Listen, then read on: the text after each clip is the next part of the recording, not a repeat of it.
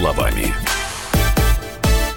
Здравствуйте, вы слушаете радио «Комсомольская правда». Как всегда в это время это программа «Простыми словами» в студии Юлия Андрей Норкина. Здравствуй, Москва, здравствуй, Россия, здравствуй, мир. И у нас сегодня в гостях член Президиума Совета по внешней оборонной политике Александр Лосев. Александр Вячеславович, здравствуйте. Добрый день. Ну, исходя из вашей, как это сказать, должности, ну, общественный. Общественная, да, будет немного. понятно. А как вообще вас угораздило вот э, этим заниматься? Потому что я так понимаю, вы, в общем-то, финансист, а по специальности вообще и к ракетостроению имели отношение? Да, вот. да. Но вот э, Сергей Александрович Караганов пригласил. Так. И с тех пор я у них занимаюсь внешней политикой, занимаюсь оборонной политикой, являюсь экспертом Валдайского клуба, угу. экспертом Министерства обороны. Хорошо. А, давай говори. Да, сразу. я сразу. Можно вопрос, как э, вопрос обывателя? А, значит, э, пресс-секретарь президента э, России Дмитрий Песков прокомментировал сообщение Нью-Йорк Таймс о попытках внедрения спецслужбами США вредоносного кода пригодного для проведения кибератак на энергосистему России. Вот мне, простому смертному, который не знаком вообще даже с этими страшными словами, предположим, объясните, что это значит? Что значит э, для нас кибератака на энергосистему России? Чем это нам грозит? Э, смотрите, начнем с простого примера. Иран. Угу. Да, э, ядерный центр на Танзе, центрифуги, вирус Stuxnet – который управлялся контроллерами, контроллеры Siemens, которые следят за частотой и скоростью, ну, частотой вращения центрифуг. Меняя угловую скорость вращения, эти контроллеры вывели их из строя, и? тем самым нарушив ядерную программу Ирана. Да, очень серьезно, там от Иран потерял несколько месяцев работы. Что касается энергетики, то удар по энергосетям, удар по генерирующим мощностям, удар по передающим мощностям, а, поскольку везде а, еще с а, времен СССР есть автоматизированная система управления, они делают, раньше они были аналоговые, сейчас они цифровые, компоненты электронные, которые стоят в этих системах, не всегда отечественные, зачастую это продукция там, и Китая, и Соединенных Штатов, какие там закладки, одному Богу известно, да, и специалистам. А, надеюсь, что история с иранскими центрифугами а, заставила здесь сделать определенные выводы и э, обеспечить определенную безопасность а, тех объектов, которые являются ключевыми. Я, я попробую сейчас немножечко упростить, и, как мне кажется,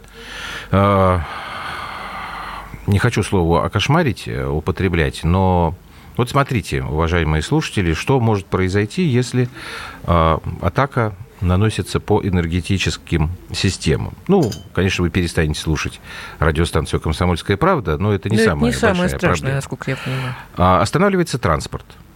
Не ходит метро, не летают самолеты, не ходят поезда, не работают больницы, не работают э, в том числе морги, а не ты работают, объясни, почему? потому что нет света. Свет. Потому что нет цвета. Если вы помните, и в нашей стране это происходило, я сейчас дату не вспомню, помню, что тогда еще Анатолий Борисович Чубайс руководил у нас э, РАО ЕС, когда в Москве пропал свет на несколько часов, это был транспортный коллапс и так далее, и так далее.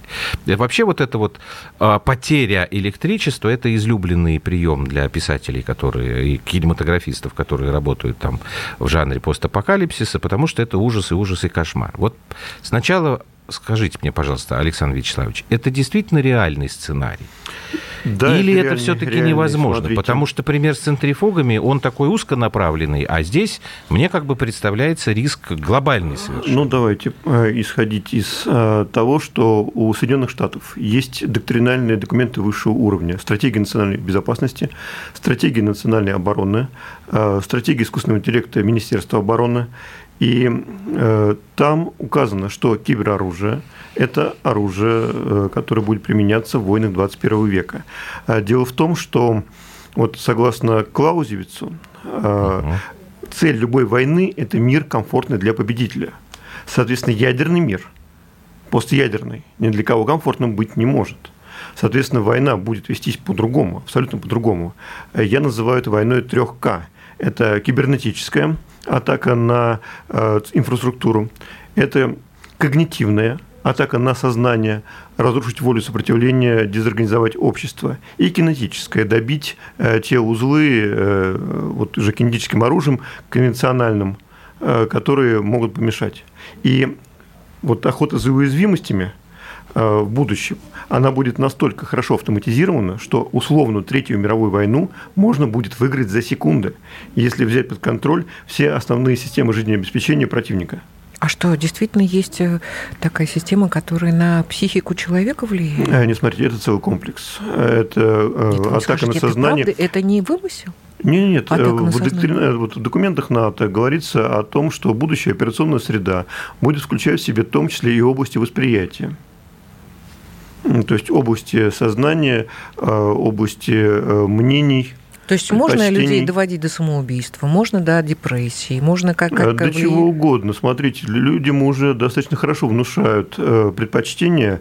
Э, не случайно вот есть так, э, такой акроним FANG – Facebook, Netflix, Amazon, Google, да, которые считают себя уже великими дирижерами системы. Ну, не без что. Да, что они сказать. говорят, что они могут навязать предпочтение через Конечно. соцсети, потому что весь мир, э, он уже на экране э, смартфона. И в этих смартфонах, как миллиардах зеркал, отражаются все интересы человека, все его У тебя у самой же изменения в настроении бывает иногда, там, залезешь ты в какую-нибудь там соцсеть, а потом плюнешь, потому что невозможно это. Потому что у тебя происходит э, изменение просто вот не в сознании, но в настроении точно. Но это все-таки такая более отдаленная немножко перспектива. Или а вот уже сейчас То, идет. что касается, погоди, то, что касается именно вот этой энергетической уже... истории. Вы сказали «будет», то есть как бы возможно. Я в понедельник э, разговаривал на эту тему, вот у меня в, в телеэфире, там же отдельно мы сейчас проговорим, там произошел скандал между «Нью-Йорк Таймс», которые об этом написали, и Трампом, но это чуть позже.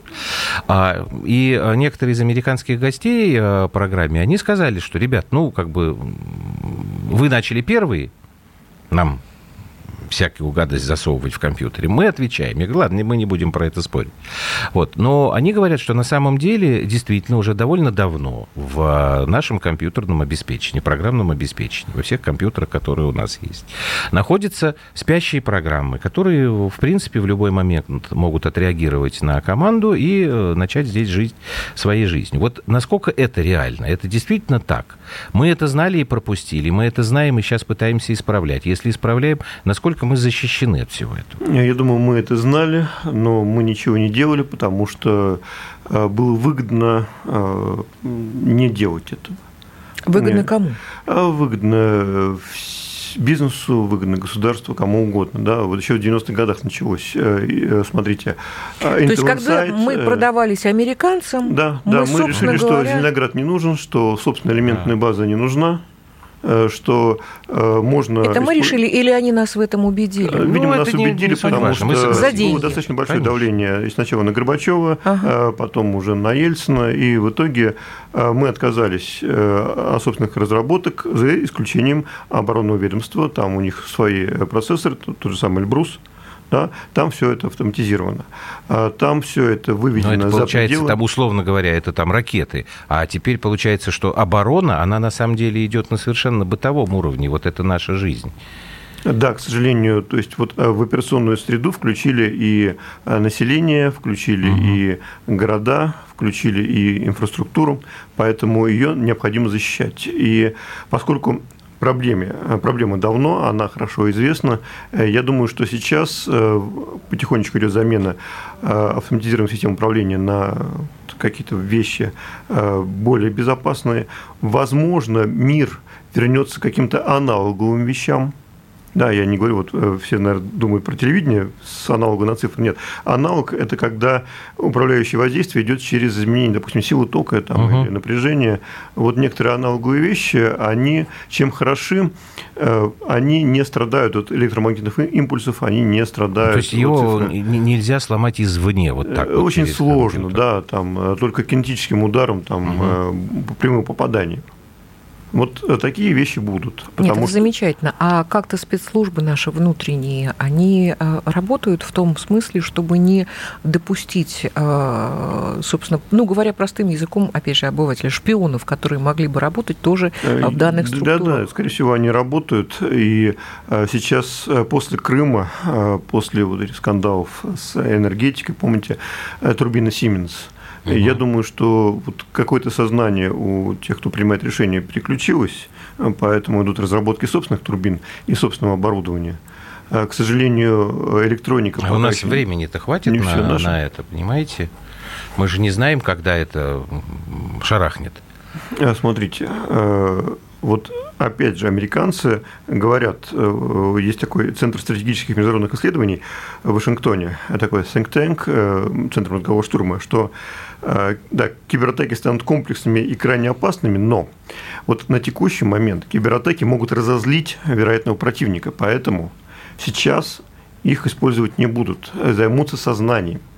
Ага, можно я сейчас тогда мы вас прервем? Александр Лосев, член Президиума Совета по внешней оборонной политике у нас сегодня в гостях. Сейчас паузу мы сделаем, нам необходимо это по нашему регламенту, и продолжим.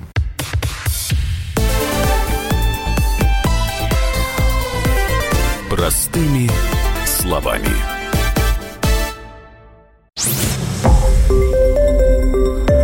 Радио «Комсомольская правда». Более сотни городов вещания – и многомиллионная аудитория. Иркутск 91 и 5 FM. Эм. Красноярск 107 и 1 FM.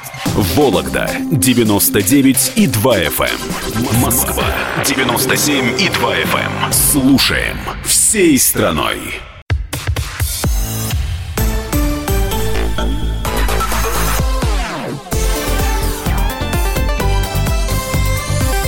Простыми словами.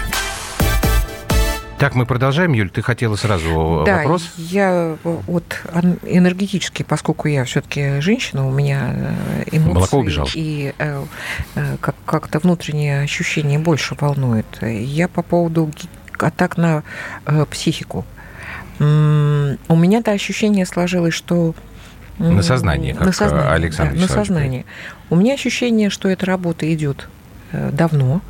И я не могу понять, а в этом-то случае как защищаться. То есть понятно, что если э, в, компьютерах или в каких-то сетевых программных э, обеспечениях мы можем там что-то менять. А, а здесь с сознанием угу. что делать? Мы как можем? И тогда, Шапочки, что ли, да, надевать из фольги. из фольги? И тогда сразу поясните вот э, то, на чем я вас прервал. Почему именно в этом направлении скорее а, можно ожидать каких-то проблем, чем вот э, Человеческий атаки, фактор, да, это ну, тоже Смотрите, деградация образования э, так. делает людей менее способными к анализу. Да, вот, э, Это мы заметили. А, мышление, э, критическое мышление, да, оно у многих уже напрочь отсутствует. Клиповое сознание, когда картинку разжевывают, вкладывают, э, отсутствие возможности работать с текстом, работать с информацией, анализом информации, вот уже которое поколение да, вырос в людей. Да не одно. Ну, возможно. Делает этих людей очень хорошо манипулируемыми. Не только у нас, это на Западе, вот, ну, везде, на самом деле. И вот эта манипуляция сознанием, э, с одной стороны, а навязывание предпочтений, с другой стороны, разрушение э, каких-то идеалов э, базовых, да, ну, в человеческой морали. Да, мораль да, угу. уже э, вот окна Авертона, да, угу. очень часто они вспоминают, угу. когда можно навязать что угодно, там, хоть каннибализм, хоть убийство, ну, хоть там, например, однополые браки через окна Авертона потихонечку превращает то, что было недопустимо, неприемлемо, в что-то нормальное. То есть нас превращает в скотов? Ну, легко да, управляемых, да, стадо да, такое. да, потому что, что смотрите, а, а, э... Нет, я уже у Фурсенко не спрошу, почему у нас Нет, такое, смотрите, э, такие смотрите, реформы образовательные. Идет, идет у нас... Что, может быть, он на Америку работал всю жизнь, я не знаю, я не спрошу у него, я не имею права. Кто у нас реформаторством образования? А что делают так. сейчас? Э, образование. Возвращать образования. Если это не делает государство, мы обязаны это делать сами. Да, вот э, у тех, у кого есть дети, внуки, там, баб, э, пожалуйста, уважаемые там, родители, бабушки, дедушки, очень важно два предмета. Это литература, умение мыслить и излагать свои мысли. Анализ, конечно. И математика. да, умение думать, умение думать абстрактно. Вот хотя бы эти два предмета не упустите, помогайте своим детям, э, помогайте своим внукам вместе заниматься, да, покупайте книги, там, отправляйте их на э, ну, какие-то олимпиады или отдельные кружки, это очень важно. И больше читайте. Пусть дети больше читают. А у нас президент вообще в курсе э, того, что у нас угроза нации на самом деле? Вот по факту так разговоры. Я так понимаю, что это действительно давным-давно назрело, и это не просто какие-то слова красивые там или страшные, у, -у, -у а это реальность.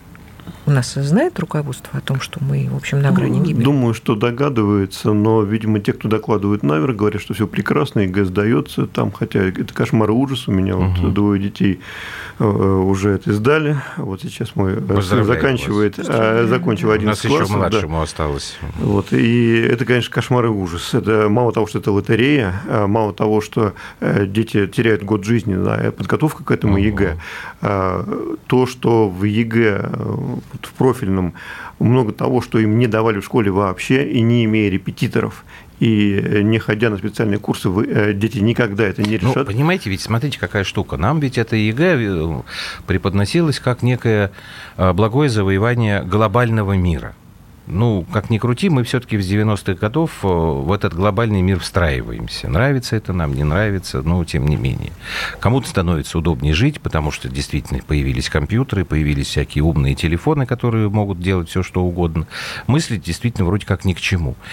Сейчас, когда вы говорите о том, что ну, как минимум, в части общества есть понимание существования такой проблемы. Но это означает, что мы должны из этого глобального болота, каким-то, где мы уже завязли там по колено, выбраться. Это же очень трудно как мне кажется. Тем более, если на сознание действует. А, если э, мы поймем, что против нас ведется война, а она реально ведется, потому что э, в тех доктринальных документах, о которых я говорил, э, стратегия национальной безопасности Соединенных Штатов, стратегия национальной обороны России объявлена врагом, и уже э, центры мозгового штурма и те, кто планирует операции – уже это планируют. Э, вот, атака на сознание, атака на идеологию разрушения государства, да, э, то здесь надо уже принимать меры для противодействия. Смотрите, и образование это вот, э, да. образование это одно из мер. Образование одно из них. А я хотела, знаете, еще что спросить. А религия, вера, а может ли быть тоже неким противостоянием тому, что сейчас происходит? Я говорю о морали. Да, да, той, да, потому что нравственный кодекс, который да. содержит в себе все мировые религии, они как раз э, э, противостоят э, вот этой тенденции. Почему в Европе пытаются церковь, влияние церкви уничтожить? Почему сейчас идет атака на православную церковь? Я не защитник церкви. Да, но я понимаю, я спросила, я как светский вижу, человек, что да?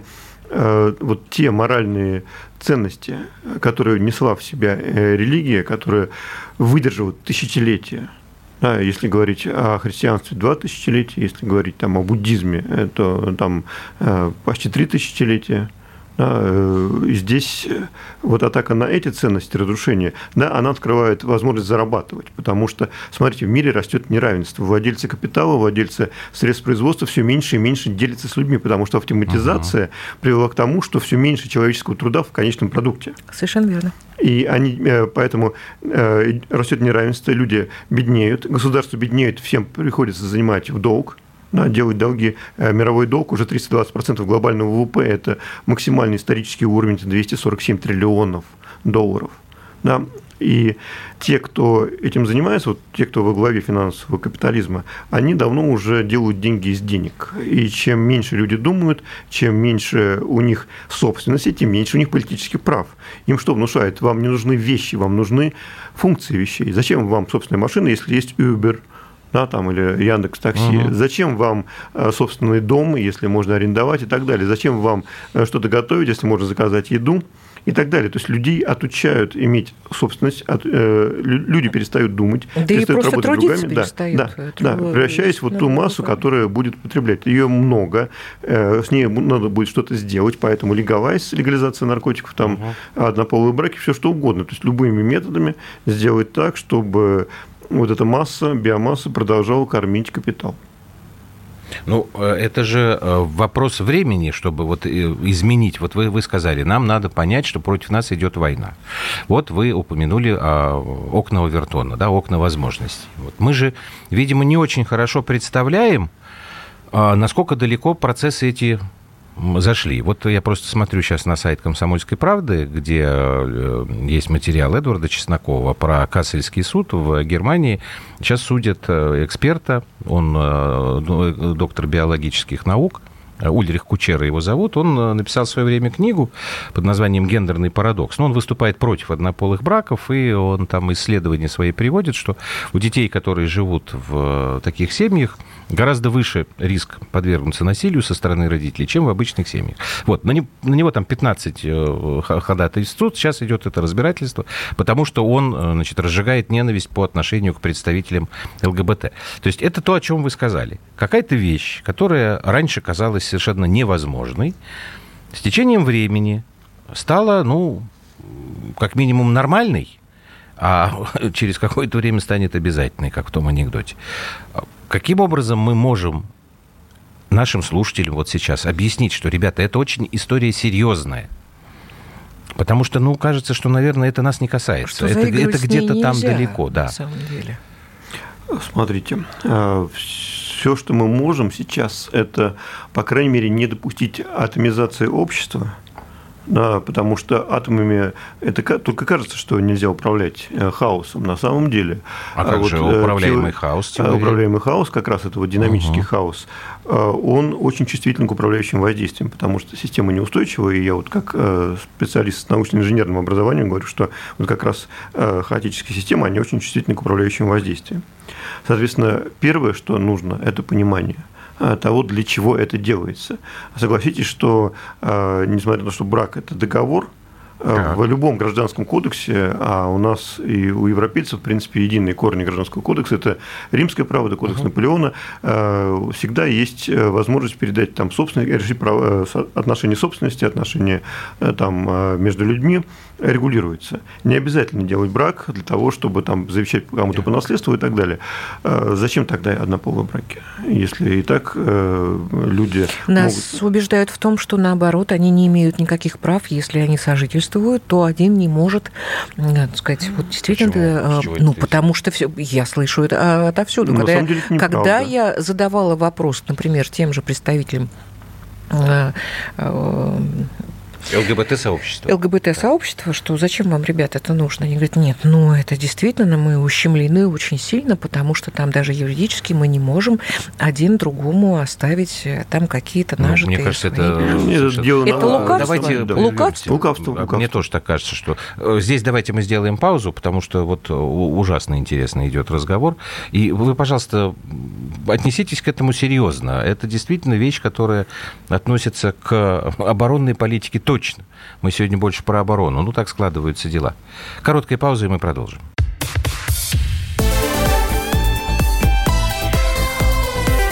Простыми словами. Максим Шевченко.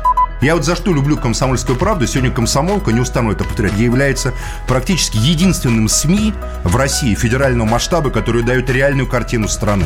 Радио «Комсомольская правда». Нас есть за что любить.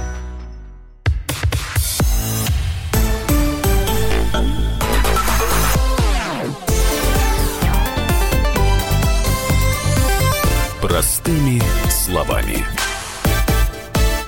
Это программа «Простыми словами». Мы продолжаем э, разговор, достаточно интересный, но... Александр Лосев, член кажется, Президиума Совета по внешней оборонной политике. Это правда, да. Вот все-таки давайте на том месте, где мы э, остановились. Вот когда вы, Александр Вячеславович, стали говорить про э, теорию управляемого хаоса. И вы сказали, нам нельзя допустить атомизации общества у нас в России. Методы как мы можем это не допустить? Потому что то, что вы говорите, вот мы должны, все, что это делаем, это огромная трата времени, а меня это не устраивает. Смотрите, Мне общие, хочется быстрее все. Общие цели, общие задачи. А, возможно, э, общество уже объединяется. Посмотрите, э, мы сейчас видим, э, как общество объединяется вокруг проблем, допустим, по экологии. Да? Общество так. готово объединяться для решения задач благотворительности Да, мы видим ну, и волонтерское движение, угу. видим и тем, кто помогает животным и так далее. Люди Э, сейчас э, ну, падение доходов населения, оно не влияет на э, вот, восприятие беды и на желание помочь. Это видно, что люди начинают объединяться, люди начинают думать не только о себе, но думать и о других, потому что ну, есть те, кому хуже. Простите, пожалуйста, а разве у нас э, не было этого, ну, я не знаю, вот во времена нашей молодости, там, да, поздний советский было, период? это было, но потом, э, когда вот вроде были такие сытые годы, когда да. мы забыли о том, э, кто мы, и что такое человеческие отношения, ну, вот мне казалось, что когда началась эпоха массового потребления, когда нам дали все, что мы хотели, да, вот здесь за красивыми картинками, за конфетками и фантиками начинали это все забывать. Сейчас мы к этому возвращаемся. Что еще нужно? Э, нужен, нужен великий проект, да, нужна национальная идея какая-то. А что такое великий проект? Это не вложить там миллиарды, закопать и так далее. Угу. Это нужно что-то, что реально даст рабочие места, что реально даст билет э, в будущее. Ну, тогда нужно в... менять Конституцию. Простите. Э, знаете, Конституцию написали люди. Есть только э, один тип законов, э, который нельзя изменить. Это законы физики. Нет, Юлия да, имела в виду, что э, большая идея здесь как бы сразу тогда и идеология, идеология а Конечно, а идеология у нас запрещена, запрещена Конституцией, простите. понимаете? Тут у нас э, же, э, законотворческий затык. Мы не можем, мы не можем делать сейчас, то, что вы понимаю, предлагаете, потому что нам это, это закон запрещает. А, закон запрещ... не запрещает это обсуждать, это раз. Это понятно. А, закон не запрещает ее формировать, это два. А, и формулировать. Может быть, она не будет официальная идеология, а может быть и Конституция изменится. Потому что, еще раз говорю, вот закон э, там, всемирного тяготения мы изменить не можем, uh-huh. а законы, написанные людьми, мы изменить можем. Соответственно, будет идеология. Э, я не говорю про тоталитаризм, мы вообще этого не касаемся. Нет, это вообще не касаемся. Да, то есть вот э, то, что объединит людей, то, что будет нести какие-то нравственные ценности и э, позволять видеть будущее. Вот видения будущего у нас пока нет. Что нам нужно? Вот если говорить о стратегиях, то цель любой правильной стратегии – это создание э, какого-то перевеса, э, выбор направления, достижение в котором э, смогут компенсировать недостатки по всем остальным направлениям. Да, Вы допустим, можете пример какой-то? Ну, допустим, привести? хорошо, космос там или искусственный интеллект. Мы загружаем образованием, э, мы заставляем э, людей этим заниматься, э, соответственно, получают финансирование научные институты, получают финансирование предприятия. Что такое предприятие? Одно рабочее место в обрабатывающей промышленности – это от 5 до 30 рабочих мест вокруг. Это там энергетика, транспорт, связь, социальная сфера и так далее. То есть мы создаем рабочие места. Люди получают зарплаты, люди начинают по-другому относиться к себе и, и к своему труду. Да, вот смотрите, что такое малый бизнес по-немецки. Подождите, пожалуйста. Вот просто я абсолютно согласен двумя руками за. Но потом выйдет Александр Иванович Барстрыкин и скажет, что в Роскосмосе миллиардами воруют. Мы, говорит, пять лет уже там работаем, и конца и края не видно. Ну, Роскосмос умер. Я считаю, что вот, видите. Э, да, здесь уже, как говорится, покойся с миром, э, нам нужен... Э, а с чем это связано? С тем, что... разворовали ушли, вообще. Ну, слушай, если там ушли, директор не головы, уезжает в Америку под видом командировки. Вот вы упомянули, что я ракетчик. Когда я учился в Бауманском, угу. моими преподавателями... А были, да, я Бауманский заканчивал. Специальность динамика полета управления ракетными космическими аппаратами. Угу. То есть я специалист как раз по стратегическому оружию и космосу.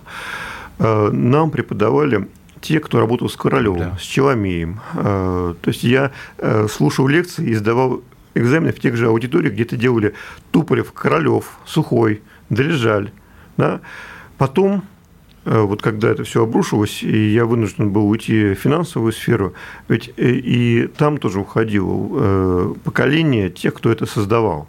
И старики, а да, они еще как-то тянут, но сколько они могут тянуть?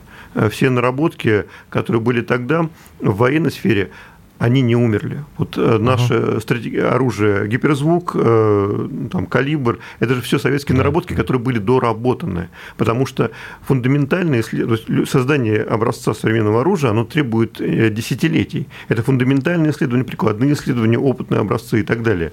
Многие вещи, которые, многие материалы, которые используются сейчас в оружии, в 80-е годы были невозможны, просто их не открыли, не создавали. Да, сейчас вот композитные материалы, и ну, я не могу говорить про гиперзвук, там, э, то есть, не знаю, у меня уже нет формы допуска, но uh-huh. тем не менее считаю, что если ничего не изменилось, то я носитель э, некоторых э, секретов. Да, секретов были проведены исследования, потому что мы, вот Советский Союз тогда столкнулся ну, с той же самой магнитодинамикой плазмы, Потому что если идет гиперзвук, э, если идет, э, ну, допустим, проект энергии Буран, то каким образом управлять плазмой? Если э, были проекты ядерных двигателей uh-huh. ракетных, да, то только сейчас наконец-то создан электроядерный плазменный двигатель мегаваттного класса потому что раньше ну, не было такого количества исследований ну, в этой области. Александр Вячеславович, мне кажется, что это, знаете, во многом даже вопреки происходит. Вот на этих примерах на сделать наверное, вот этот вот прорыв, вот этот вот идею, которая всех нас объединит, ну, мне кажется, это достаточно сложно. Да, поэтому идея, которая нас объединит, на мой взгляд, это развитие территории. Так. Потому что... А я вам э, тогда сразу дадам пример, потому что я-то как бы вот когда говорю, вы дайте, пожалуйста, пример некой вот этой большой идеи, которая нас объединяет. Для себя-то я имел в виду Крым, конечно же. Но посмотрите то, что происходит сейчас. А, какой объем претензий а вот я не знаю, вот мы с вами, э, у нас эфир, э, на следующий день должна быть э, прямая линия Владимира Путина. Я там приблизительно догадываюсь, но, по-моему, большая часть вопросов по Крыму, по коррупции, по кумовству, вот оно освоение территории, с которым мы здесь столкнулись опять с таким противодействием, которого, может, даже и не планировали. Ну, к сожалению, законодательство у нас вроде бы суровое, но почему-то применяется оно как-то угу, выборочно. Да. Правильно, и... писание хорошее, но хромает почему-то. Да, поэтому без борьбы с коррупцией на всех уровнях. Э, самое забавное, э, что э, вот тот же Rand Corporation, это американский да. такой мозговой центр, он как Знаем. раз указал, что коррупция – это та самая уязвимость в России, да, по которой, которую нужно использовать для угу. разрушения основ государства. И они четко написали, как это делать. Более того, они даже готовы, э, рекомендуют э, ЦРУ раскрывать информацию наших коррупционеров и создать что-то типа Wikileaks, чтобы население знало, ну, знаете, как э, кавказской пленнице, кто нам мешает, тот нам и поможет. Угу. Если это получится, то, может быть, э, что-то получится. Но, смотрите, главное – развитие территории.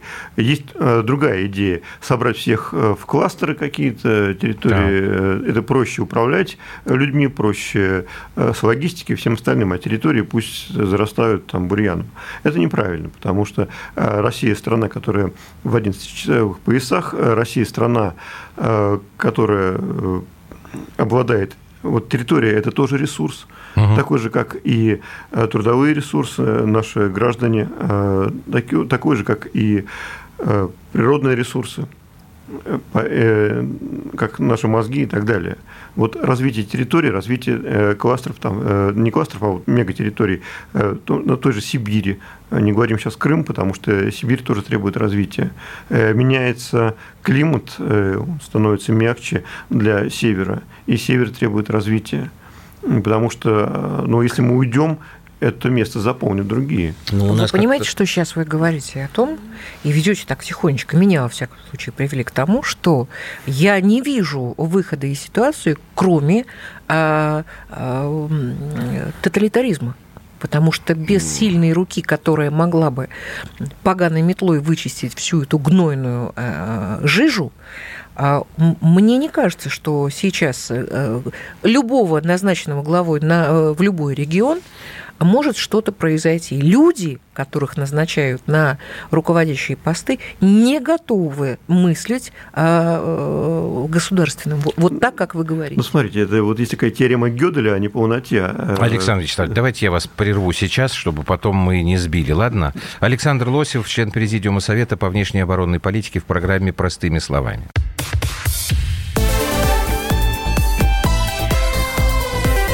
Простыми словами.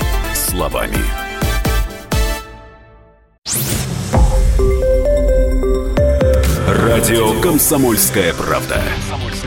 Более сотни городов вещания и многомиллионная аудитория. Владимир 104 и 3 FM. Эм. Пермь 96 и 6 FM. Эм. Ижевск 107 и 6 FM. Эм. Москва 97 и 2 FM. Слушаем всей страной.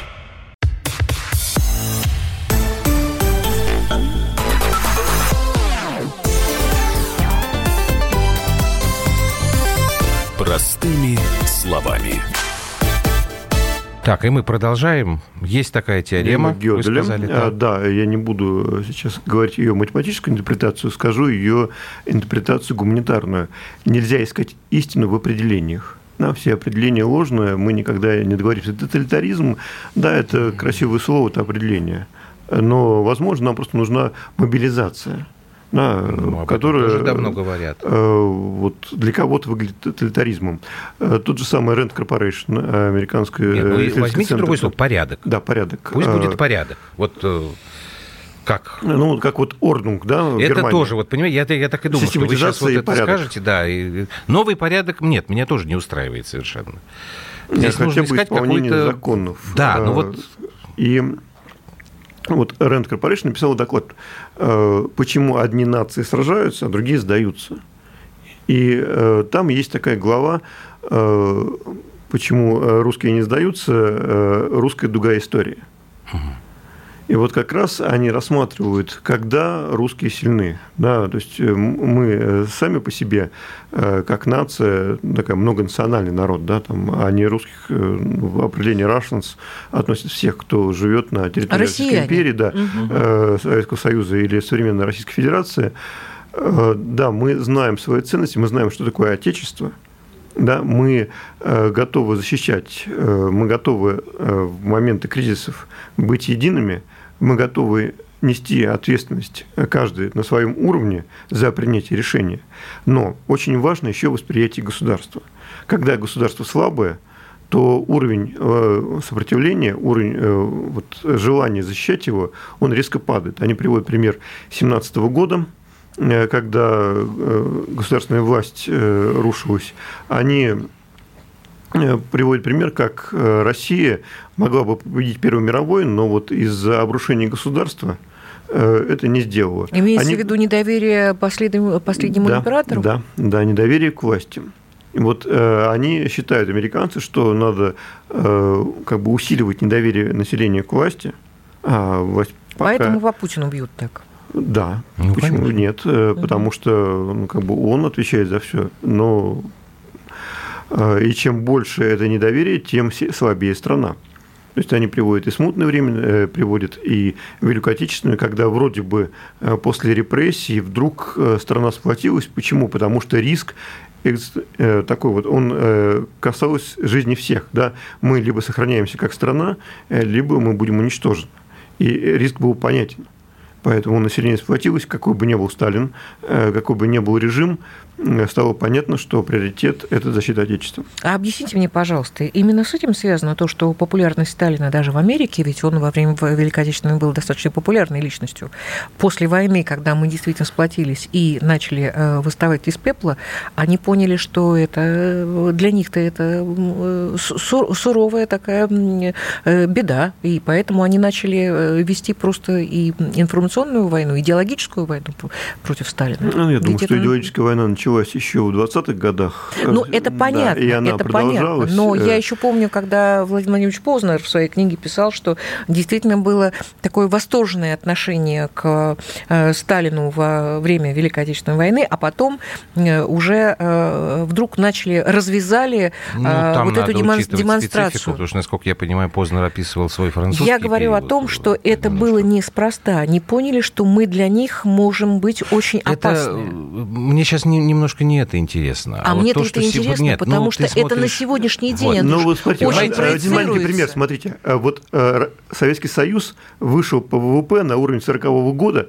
к 48 году. Три года И после катастрофической войны, после катастрофической гибели 27 э, миллионов человек за три года мы полностью вернули экономику страны на предвоенный уровень. А вы считаете, это благодаря политике Сталина? Это благодаря всему, да, в том числе и порядку. Угу. Да, вот тот самый Орнунг, потому что это справедливость. Э, да, я против э, репрессий, я против шарашек, да. Э, как угу. человек вот, из мира инженерно-научного.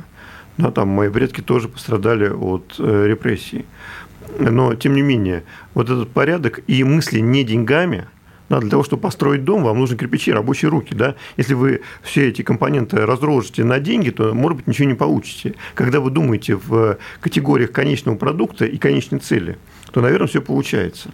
Потому что вот э, те э, объемы, то планирование, которое было тогда, то, что делал Косыгин, то, что делал Устинов, каким образом взять и перенести заводы э, из Украины на Урал, да, это, э, при этом эти же эшелоны требуются для того, чтобы отправить войска на фронт и снаряды и все остальное снабжение.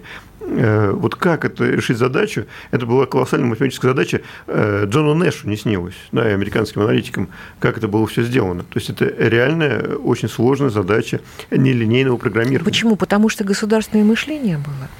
То есть мышление о государстве, не да, о себе да, самом, да. о своем думали о государстве, а думали уже думаю, что в тот момент, в тот момент просто само существование государства находилось под вопросом. Так Мне у нас бы сейчас очень... получается Нет, тоже под вот, вот, вот смотри, что я как раз и хочу спросить. Мне бы очень не хотелось, чтобы мы сидели и ждали вот этого какого-то внешнего фактора, который нам поможет объединиться. Просто вы сейчас вот все это когда рассказывали, и э, нам самим нужно это делать, и причем делать как можно быстрее. Не ждать, когда у нас будет что-то такое подобное э, там, Великой Отечественной войне. К сожалению, быстрее будет внешний чего. фактор. Он будет не такой страшный, как Великая Отечественная, конечно же. Да. А, скорее всего, нас ждет очень серьезный мировой кризис э, который отчасти обнулит те капиталы, которые выведены туда. Угу. Да, и заставит думать, что э, вот, владельцев капитала, что ценность территории, ценность государства хотя бы в том, что их капиталы и их инвестиции защищены хоть чем-то да, а не исчезли в банках. Потому что вот мы видим, что было на Кипре, когда bail-in, да. так называемый, когда те, кто имел счета в банках, им сказали, деньги вам не отдадим, но теперь вы, владельцы банков, вместо денег вы получите акции. Ну, они что, этого не понимают? Они же люди, которые должны хорошо уметь считать, э, анализировать, может быть, э, что-то там они, смотреть. не знаю, на что-то надеются, потому что, к сожалению, у нас э, национальный доход формируется в экспортных отраслях и в основном в иностранной валюте и складируется там. Да, наш э, э Минфин покупает э, по 13, э, там, от 7 до 13 миллиардов рублей, там, доллары вот, ежедневно. Да, у нас золотовалютный резерв уже 502 миллиарда. Помните, как говорил покойный Бжезинский, вы никогда не нажмете на ядерную кнопку, потому что если ваша элита держит 500 миллиардов долларов да. у нас, то это не ваша элита. Это не ваша элита. элита, а наша элита. Вот, может быть, они рассчитывают, что они на их элита и так далее. А, но вот еще проблема восприятия. А, многим внушили, что мировая политика – это шахматы.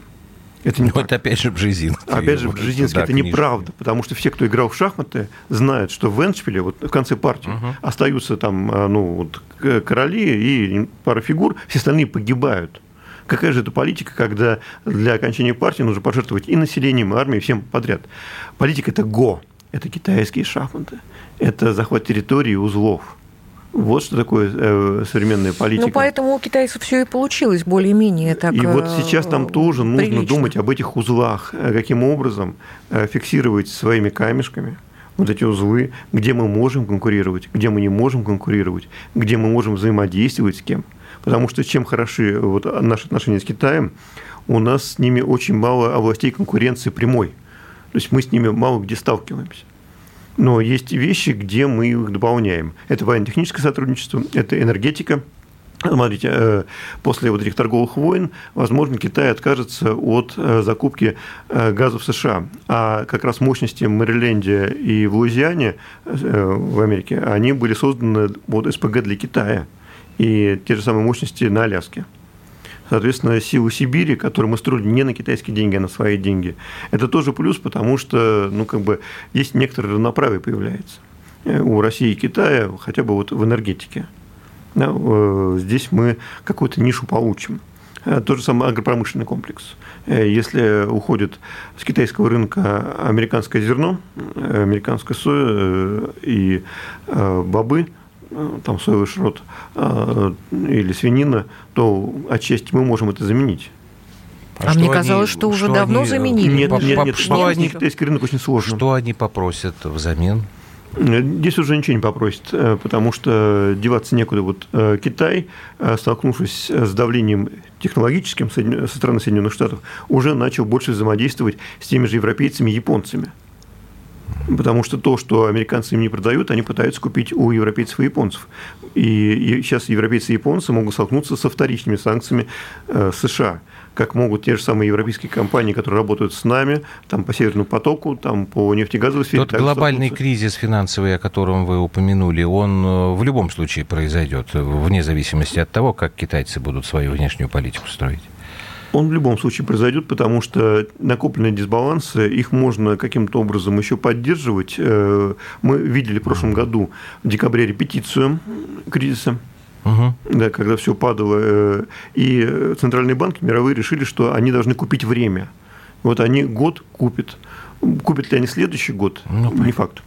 Спасибо вам большое. Было очень Спасибо интересно. Огромное. Александр Лосев, член Президиума Совета по внешней оборонной политике, по-моему, очень простыми словами нам объяснял совершенно непростые проблемы. Приходите еще, Александр Вячеславович. Обязательно Спасибо. приходите. Все, а мы с вами встречаемся, как обычно, по будням в 21.00 по московскому времени. До свидания.